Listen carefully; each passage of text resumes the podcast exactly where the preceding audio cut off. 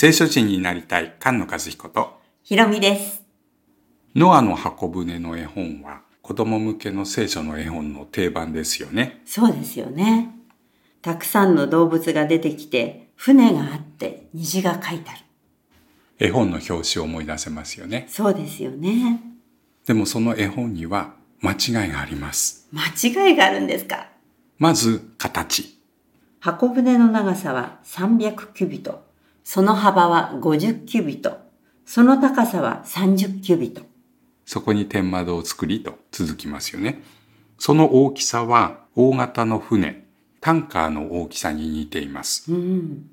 造船業界の研究によると、この 50×30×300、この比率は安定してて、まあ、強度があって沈まないっていう形のようです。んそういうことなんですね。この後、モーセの時代に神様が作りなさいと言って大きさを指定する箇所があるんですよね。そうなんですよね。うん。長さは2キュビト半。幅は1キュビト半。高さは1キュビト半。契約の箱です。そうなんです。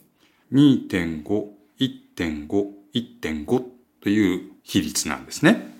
ノアの箱舟、50キュビト、30キュビト、300キュビトという大きさでした。はい。何か気がつくでしょうか？中学生の算数の時間、図形の時間に立方体が出てきて、幅と長さと高さ書いてあって並んでる。じーっと見ると、50、30、300、5、3、2.5、1.5、うん、なんだろう。倍になってる。そうです。2.5の場合は5。そして10をかけると50。1.5の場合は3。3の10倍で30。契約の箱が10個並んでる形。これがノアの箱舟です。契約の箱には10回が入ってますようね。ん。10個並んでることと10回が入ってることも、まあ連想するのかな。そうかもしれませんね。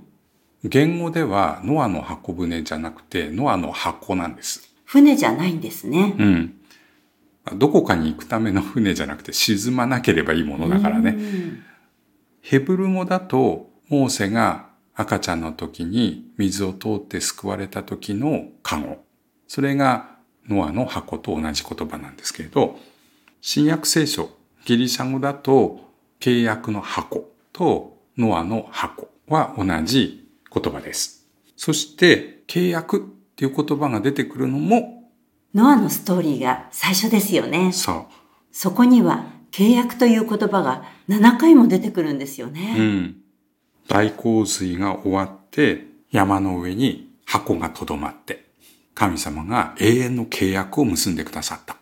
契約の箱ですよね。洪水が終わってもう滅ぼさないと契約をしてくださった時の印が虹です。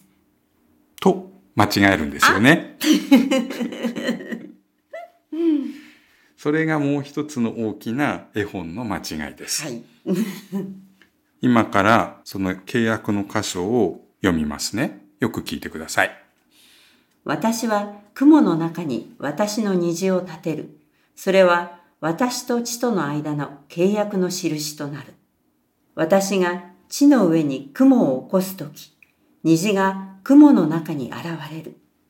虹が雲の中にあるとき、私はそれを見て、神とすべての生き物、地上のすべての肉なるものとの間の永遠の契約を思い出そう。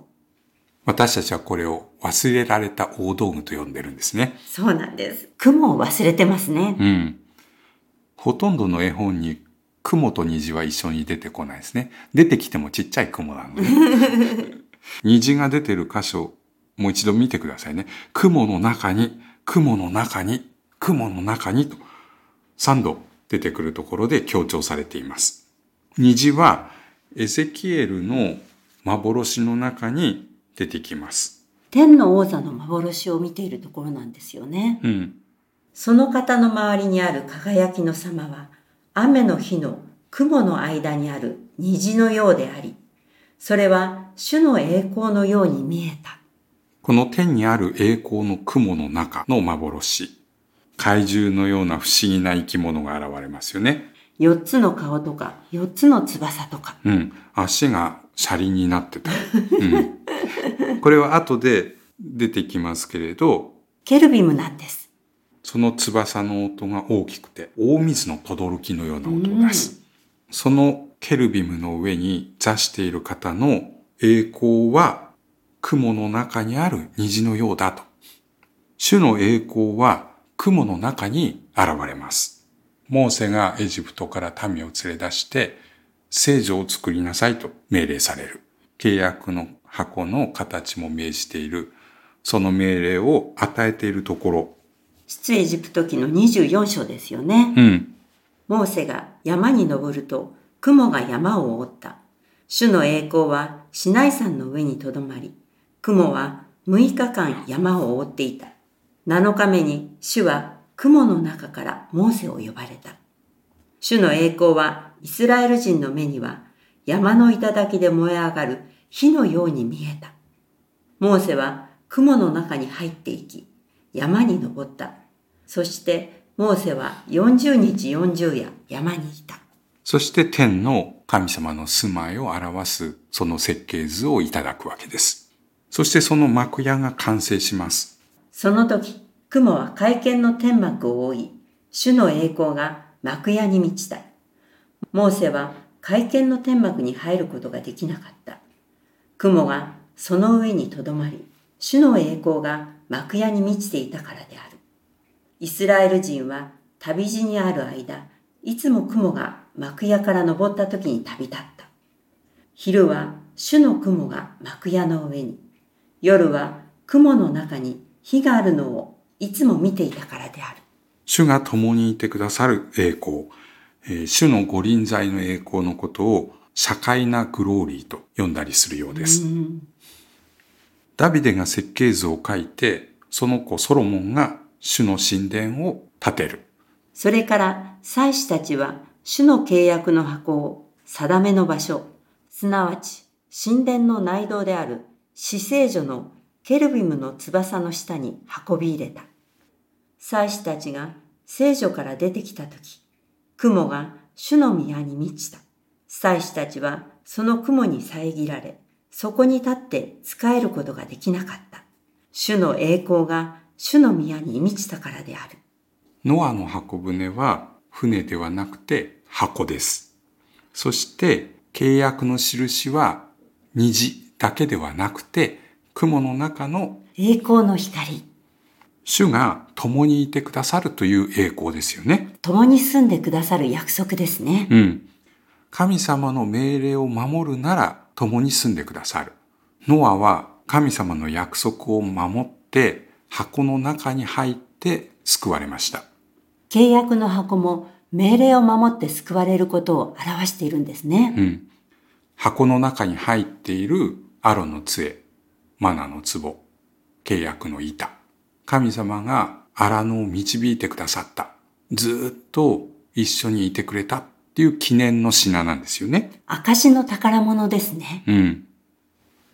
見よ、光り輝く雲がその人々を包み、そして雲の中から、これは私の愛する子、私はこれを喜ぶ。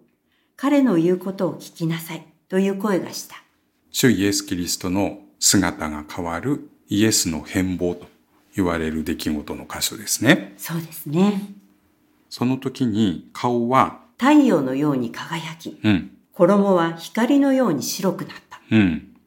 そしてモーセとエリアと話してるんですよね。うん。栄光の雲の中で話してるんですよね。うん。そしてペテロが三つの幕屋を作りますと。何を言うべきかを知らなかったからだと書いてありますけれど、ユダヤ人的にはこの栄光の雲を見たら、幕屋だっていうことですよね。うん。そして復活した主は古い世を裁くためにこの世に来られます。雲に包まれて天から降りてくるのを見た。その頭上には虹があって、その顔は太陽のようであり、その足は火の柱のようであった。そしてその主は王座についてキリストの妻である花嫁、その花嫁に光り輝く衣を着せてくださいます。ノアの時に約束してくださった永遠の契約がここで成就するんですね。御言葉に生きる聖書人が生まれ増えていきますように。菅野和彦ひろみでした。